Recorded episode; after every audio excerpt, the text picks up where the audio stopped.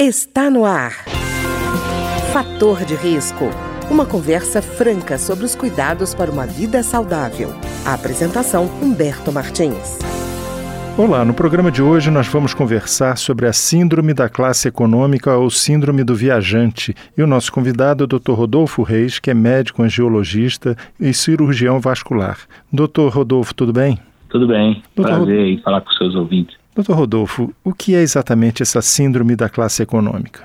Então, isso é, é, é, um apelido que fizeram, né? Há muito tempo atrás. Desde 1950 já tem uma, uma história de correlação entre viagens muito longas de avião no, na primeira etapa e com trombose, né? Com eventos de tromboembolismo que a gente chama, que é o coágulo que dá dentro das veias. E então, ali por volta de 1970, apelidaram essa, esse evento aí de sim da classe econômica, mais relacionado ao período de muito tempo parado na mesma posição dentro desses aviões, né, como a classe econômica, mas também em outros meios de transporte, que aumenta muito o risco de tromboembolismo. E, doutor Rodolfo, a gente está falando também de situações em que a pessoa fica sentada muito tempo, né? Não é só em avião, né? Exato. Para qualquer meio de, de, de transporte acima de quatro horas, você tem um aumento aí do risco de de complicações circulatórias como esta, até pela posição muito viciosa. A gente tem que entender que a circulação nas veias ela se dá pela musculatura, né? Então, quando a gente fica muito tempo parado, a circulação fica, o retorno do sangue para o coração fica prejudicado por isso, né? Pela posição viciosa. E, além disso, tem outros fatores, como a viagem de avião, mais de quatro horas, a própria altitude, né? Uhum. Pode influenciar nisso. E a pressurização, ela também pode ter algum fator, pode ser um fator desencadeante? Sim, ela tem, porque com a alta altitude a gente tem uma diminuição da pressão atmosférica, né? Com isso a gente faz uma vasodilatação.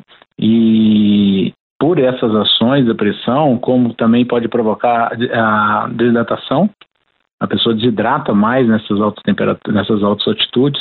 Então isso tudo favorece a trombose, que é a formação de coágulo dentro da veia. E, doutor Rodolfo, é, o tamanho da pessoa, por exemplo, no caso do avião, a gente está falando de classe econômica, as pessoas são colocadas, parece, parece aquela, aqueles legos dentro da, do, dos sardinha, brinquedos, né? Pois é, lata de sardinha, aquela coisa apertadinha. Uma pessoa, por exemplo, que tem 1,80m, 1,90m, fica bastante apertada ali, né? Exato, e não é só também na classe econômica, também há o aumento de, de, de eventos também na classe executiva. E não só, porque as pessoas acham, assim, a grande maioria, e, e é tão pertinente a gente estar tá falando isso agora, que é período de férias, né? Tá todo mundo viajando.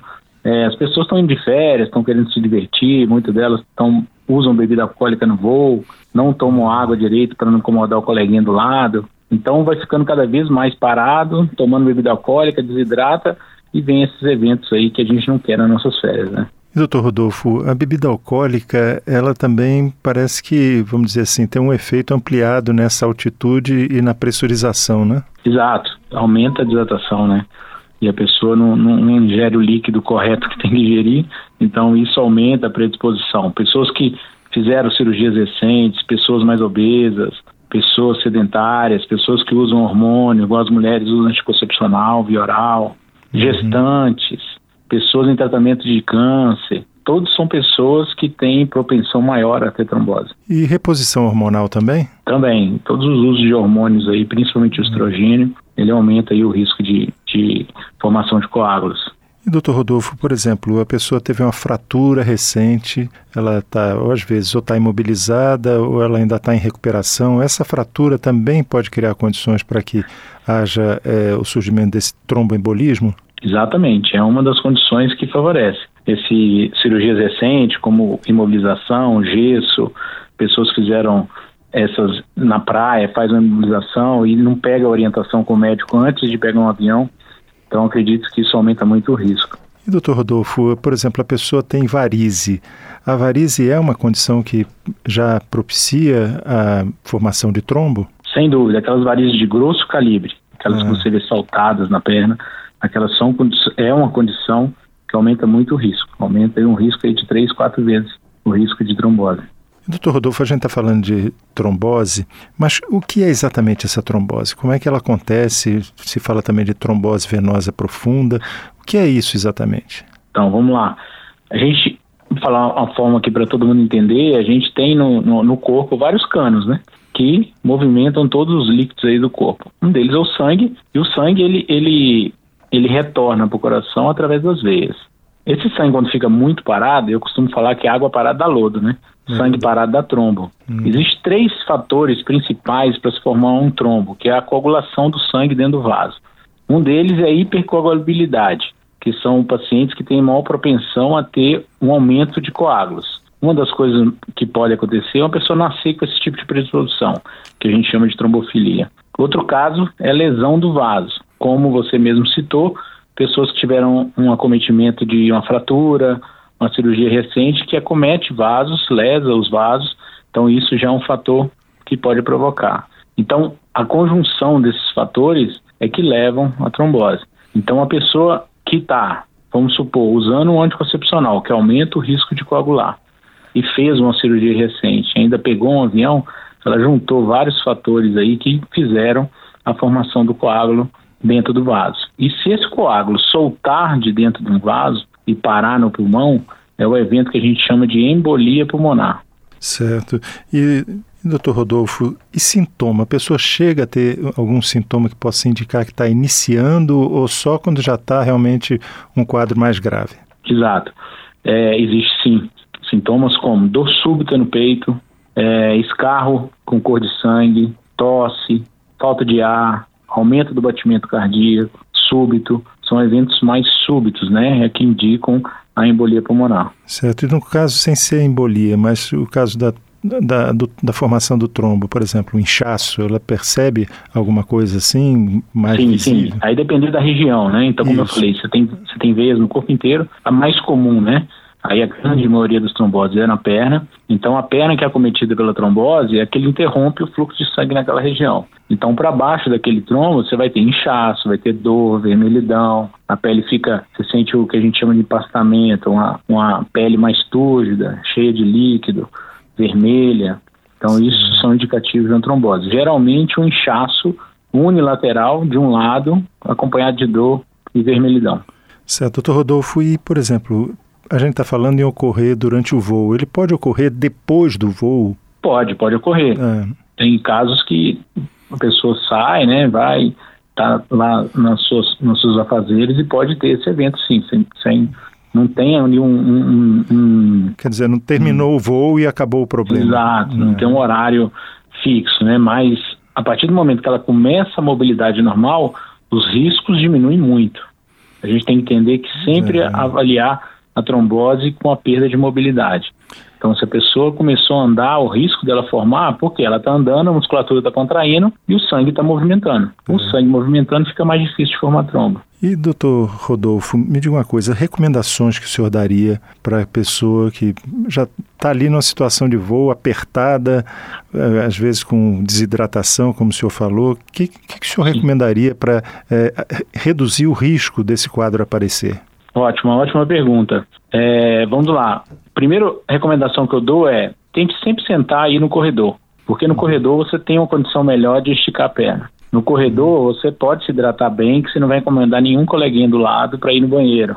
Então você tem uma mobilidade maior. Passou voos acima de quatro horas, duas em duas horas levanta, anda, vai no final do avião, volta, faz exercício com os pés, tipo acelerador coloca a mão assim na cadeira e faz exercício elevando o calcanhar. Isso tudo são exercícios preventivos. Outra coisa muito importante é hidratar bem, é usar meia de compressão.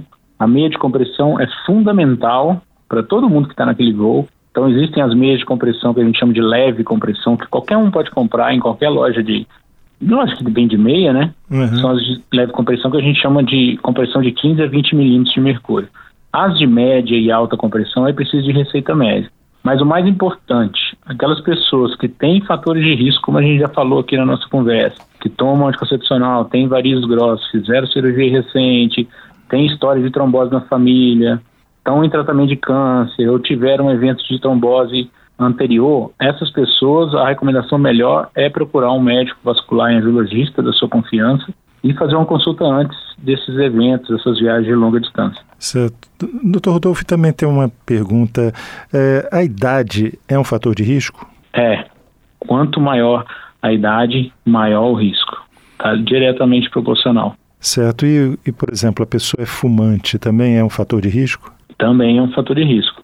Aí entra outro tipo de trombose que a gente está falando, que é a trombose arterial, que não é o que a gente falou aqui o tempo todo, mas é outro tipo de trombose mais grave que a venosa, que é como se fosse um infarto, que é a trombose arterial da coronária, um derrame e a trombose arterial de uma artéria do cérebro. Então são tromboses ainda muito mais graves e que o fumo também aumenta o risco. Certo, eu estou perguntando tudo isso porque muitas vezes a pessoa imagina que voar é uma coisa simples e não vê risco algum. E a gente está falando aqui normalmente de voos de mais de três horas, é isso?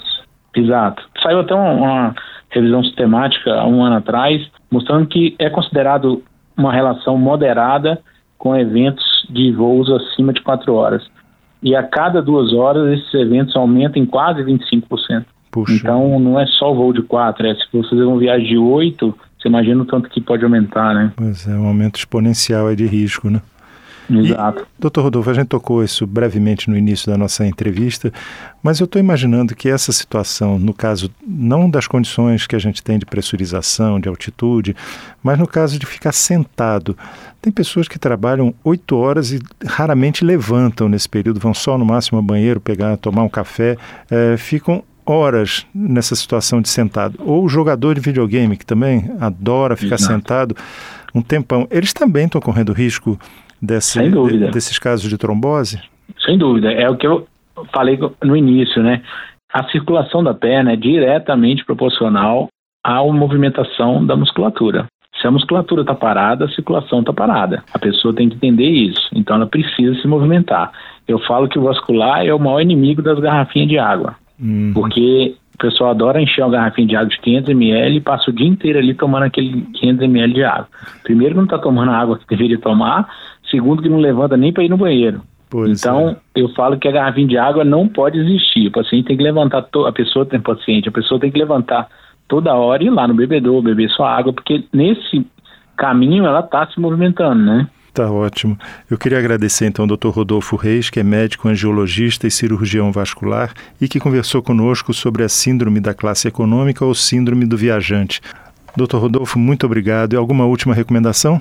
Última recomendação é que as pessoas não deixem estragar a, a viagem delas, que procure sempre a orientação, a prevenção, continue acompanhando aqui o canal de vocês, porque essas informações são muito importantes. Eu agradeço Agradeço a confiança de vocês e falar com seus ouvintes. Tá ok, muito obrigado, doutor Rodolfo. De nada, tudo de bom. O programa de hoje teve trabalhos técnicos de Ricardo Coelho. Se você tem alguma sugestão de tema ou comentário sobre o programa de hoje, basta enviar uma mensagem para o endereço eletrônico programa fator de risco, tudo junto, arroba gmail.com. Até o nosso próximo encontro. Fator de risco, um programa com dicas para melhorar a saúde uma produção da Rádio Câmara, transmitida por emissoras parceiras de todo o Brasil.